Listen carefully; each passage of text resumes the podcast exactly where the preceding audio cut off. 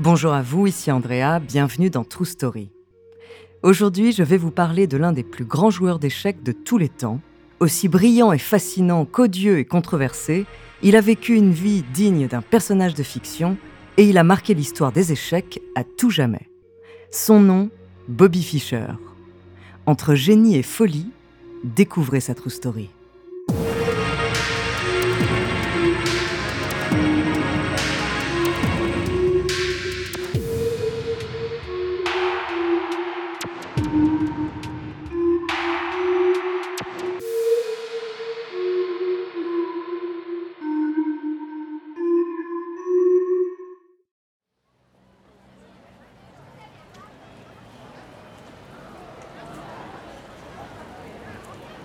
Islande, juillet 1972.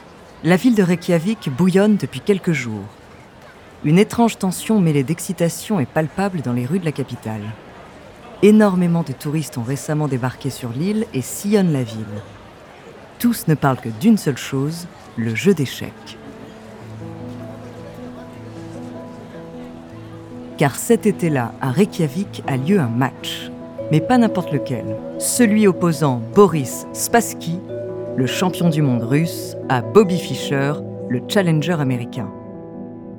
Un match pour le titre de numéro 1 mondial que le public a déjà baptisé le match du siècle. En 1972, les soviétiques règnent sur le milieu des échecs, et ce depuis 25 ans. Ils comptent dans leur rang une armée de grands maîtres internationaux, le plus haut grade de la discipline, et sont absolument dominants dans tous les tournois du globe. En URSS, les échecs ne sont pas qu'un simple jeu, c'est un sport, une discipline, un art, une manière de prouver sa supériorité intellectuelle, et depuis un quart de siècle, ils l'ont prouvé, car tous les matchs pour le titre mondial ont été disputés par deux soviétiques. Mais ce championnat du monde-là est un peu différent, car cette fois c'est Bobby Fischer, un homme de 29 ans et de nationalité américaine, qui vient se battre pour le titre. On est en pleine guerre froide. Le bloc de l'Est et le bloc de l'Ouest s'affrontent sur tous les terrains possibles et imaginables. Armement, conquête spatiale, puissance culturelle et bien sûr, puissance de l'esprit. Alors quoi de mieux que le roi des jeux plus difficile et exigeant mentalement que tous les autres pour prouver au monde sa supériorité? URSS versus USA. On n'aurait pas pu imaginer une affiche plus excitante. Pour la première fois dans l'histoire des échecs, les amateurs du jeu ne sont pas les seuls à suivre le match. Tous les médias américains ont braqué leurs projecteurs sur la capitale islandaise et le grand public suivra en direct à la télévision les futurs exploits du jeune prodige venu de Brooklyn. Cet été-là de l'année 1972, Reykjavik est le centre du monde et les 64 cases noires et blanches qui séparent le champion russe de son adversaire sont un véritable champ de bataille. Mais Bobby Fischer est de nature caractérielle. Il a déjà mis du temps pour se décider à venir en Islande et ne supporte pas la marée de journalistes et de paparazzi qui se pressent devant son hôtel. Un joueur d'échecs n'est pas habitué à une telle médiatisation et il a par ailleurs une multitude de demandes supplémentaires qui bousculent l'organisation du match. Il veut plus d'argent, moins de caméras, revoir la distance entre les joueurs et les spectateurs, changer les fauteuils. Bobby Fischer joue la diva et menace de ne pas venir si les conditions ne sont pas respectées. En dernier recours, Richard Nixon lui-même, le président américain, demande à son conseiller à la sécurité nationale Henry Kissinger de l'appeler pour le pousser à jouer.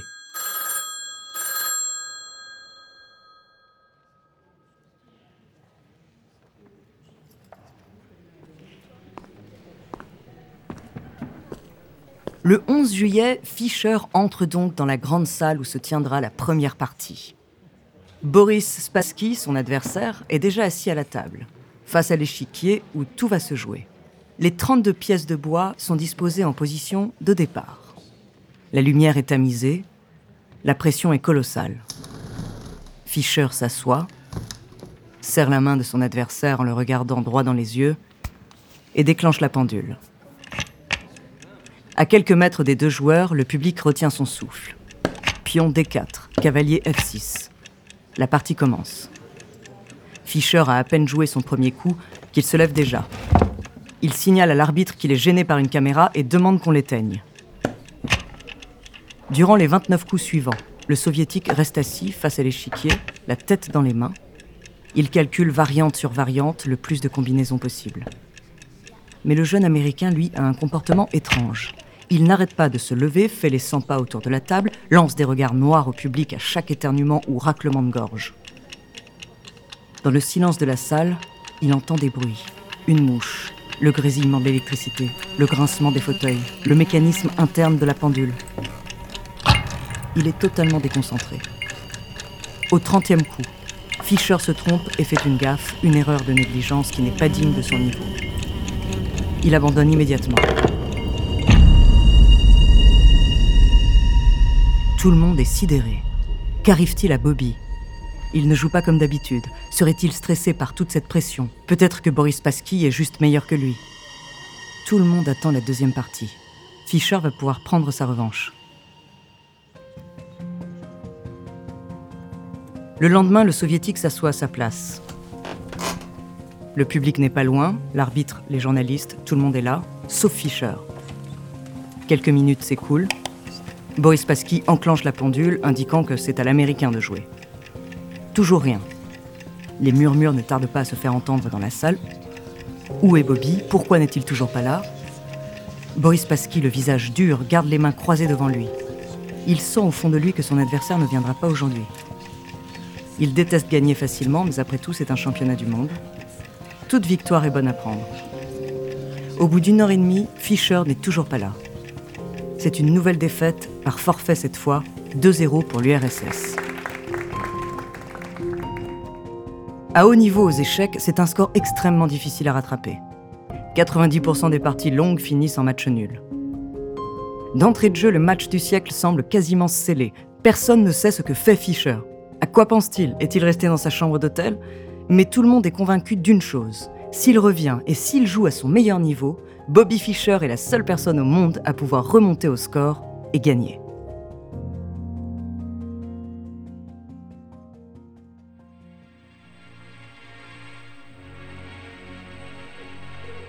On se retrouve juste après une petite pause pour la suite de cette incroyable histoire.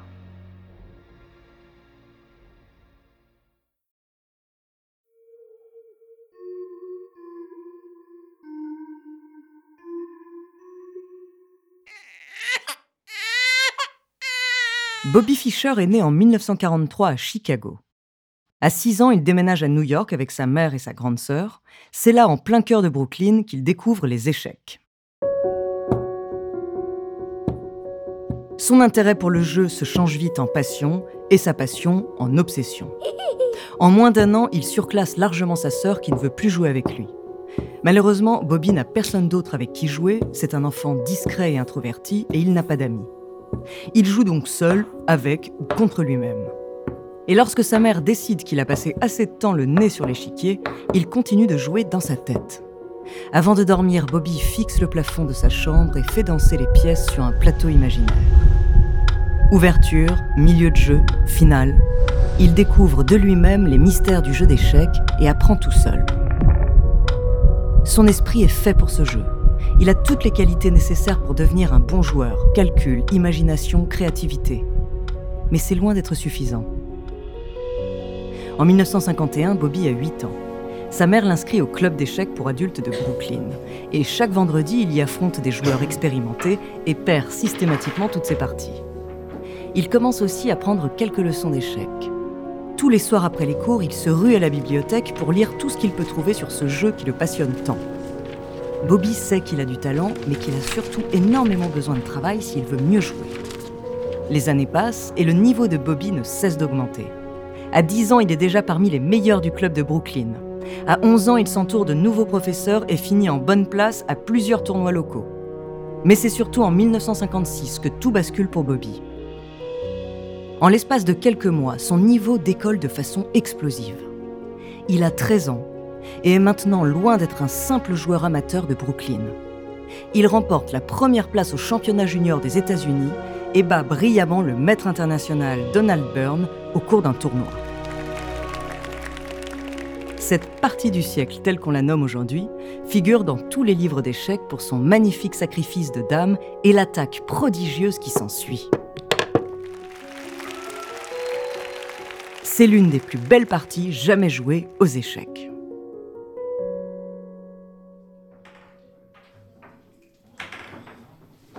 Bobby Fischer n'est encore qu'un enfant, mais il joue d'égal à égal avec les meilleurs joueurs du pays. Un an plus tard, à l'âge de 14 ans, Bobby Fischer remporte le championnat des États-Unis, un record qui reste inégalé aujourd'hui. Son nom est maintenant connu dans tout le monde échiquéen, Bobby respire échec. Il ne pense qu'à ça et ne fait que ça. Il apprend même des bases de russe pour pouvoir lire les livres et les revues les plus pointues de l'époque. Car les soviétiques sont encore à des années-lumière devant les États-Unis. Mais le jeune Fischer montre déjà des signes comportementaux inquiétants. Il est sanguin lors des tournois, méprisant envers ses adversaires, et fait preuve d'un franc-parler agaçant durant ses interviews. Lorsqu'il n'a pas ce qu'il exige, il se retire littéralement des tournois en insultant les arbitres. Bobby n'a pas d'amis, et en plus nombreux sont ceux qui veulent le faire tomber. Ces quelques apparitions télé font toujours sensation. Le jeune homme d'un mètre 85 à la silhouette élancée est nonchalant et mal fagoté avec ses gros pulls en laine. Son esprit est absolument brillant et il en fait la démonstration en résolvant rapidement des puzzles complexes. Mais il est aussi rempli d'idées sombres. Antisémite, paranoïaque, obsessionnel, tout est déjà là chez Bobby et ne fera que grandir avec les années. Dans sa vingtaine, il s'impose comme le seul occidental capable de tenir tête aux joueurs soviétiques. Et en 1970, à l'âge de 27 ans, il atteint l'apogée de sa forme. C'est précisément à ce moment-là que commence le circuit pour déterminer qui sera le challenger de Boris Spassky. Un marathon de 18 mois, au cours duquel Fischer devra affronter tous les grands maîtres russes un à un et sortir vainqueur afin de pouvoir défier le champion du monde. Bobby Fischer se déchaîne. Il décime la concurrence, impuissante face à son jeu créatif et explosif. Il est si dominant qu'il enchaîne une série de 20 victoires consécutives contre des grands maîtres internationaux. C'est un exploit prodigieux, inégalé aujourd'hui. Il parvient à se hisser grâce à cela au sommet de la pyramide où l'attend son dernier adversaire, le champion du monde en titre, Boris Spassky. À 35 ans, Spassky est l'antithèse de Fischer. Posé, calme, courtois, il est le produit de l'école soviétique, une fabrique à champions du monde. Son jeu est précis, méticuleux, sans bavure.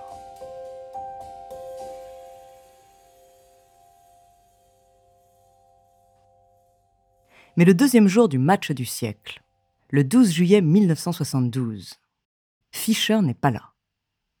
Le monde entier a les yeux braqués sur la capitale islandaise et pourtant le prodige américain n'en fait qu'à sa tête. Au terme d'une négociation difficile, Fischer obtient que la suite du match se déroule en quasi huis clos, dans une pièce sans spectateurs et dotée d'une seule caméra de surveillance. Boris Pasky, qui ressent un mélange d'admiration et de pitié pour ce génie arrogant et paranoïaque qu'est Fischer, finit par accepter ces conditions. Pour la troisième partie, Fischer choisit d'employer la défense Benoni. Une ouverture risquée qu'il n'a jamais employée face à un joueur du calibre de Spassky. Cette fois, c'est tout ou rien. Fischer ne joue pas pour le match nul. Il doit combler ses deux points de retard et écraser son adversaire. Boris Spassky est pris au dépourvu. Il ne s'attendait pas à ce choix stratégique. Dès son retour dans le match, Fischer prend un ascendant psychologique sur le soviétique et le bat pour la première fois.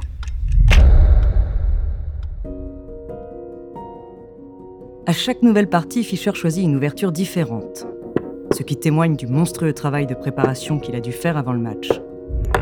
Il remonte peu à peu la pente. La sixième partie est un chef-d'œuvre positionnel, peut-être la plus belle de toute sa carrière. Au 41e coup, Boris Pasky se lève et applaudit Fischer en signe de respect et d'abandon. Après 21 parties, Bobby Fischer remporte le match 12,5 à 8,5 et est officiellement sacré champion du monde. Il est au sommet de sa gloire et on lui pardonne tous ses caprices.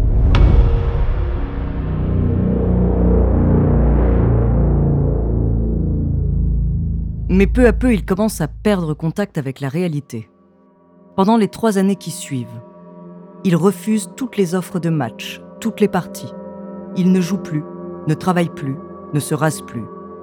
Il suspecte le monde entier de vouloir le faire tomber, en particulier le KGB et le Mossad, les services secrets soviétiques et israéliens. Il ne se déplace alors jamais sans une valise remplie d'antidotes contre divers poisons. En 1975, il perd son titre de champion du monde après avoir refusé d'affronter le jeune joueur soviétique Anatoly Karpov. Il ne jouera plus de partie officielle pendant 20 ans.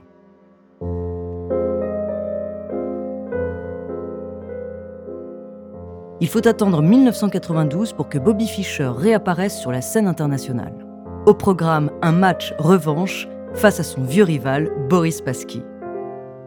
Mais le match n'a pas la même saveur ni le même intérêt.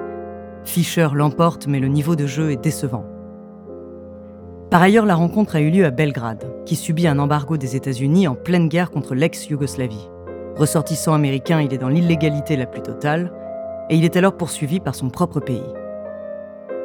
Fischer, ancienne star qui faisait les plateaux télé et la une des journaux, est contraint de mener une vie d'exilé. Il multiplie les propos antisémites et complotistes.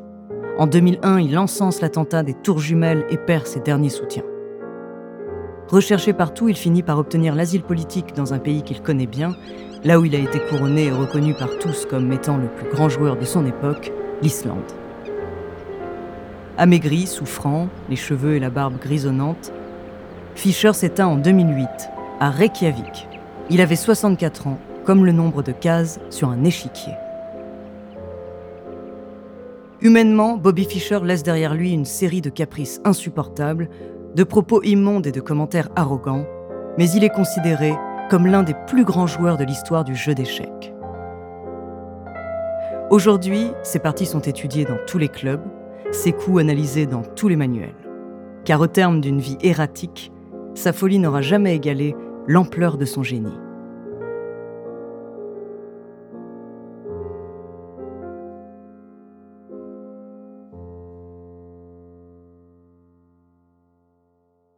En 2020, Netflix a sorti une série intitulée Le jeu de la dame, où l'on suit les débuts échiquéens et l'ascension d'une jeune prodige américaine. Mais derrière Beth Harmon, l'héroïne de la série, on peut reconnaître la vie et le talent de Bobby Fischer. Il n'y a pas un joueur au monde qui soit aussi doué que toi. Il y a un joueur qui me fait peur. Qui?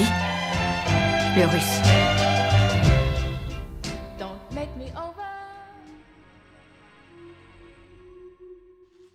Merci d'avoir écouté cet épisode de True Story.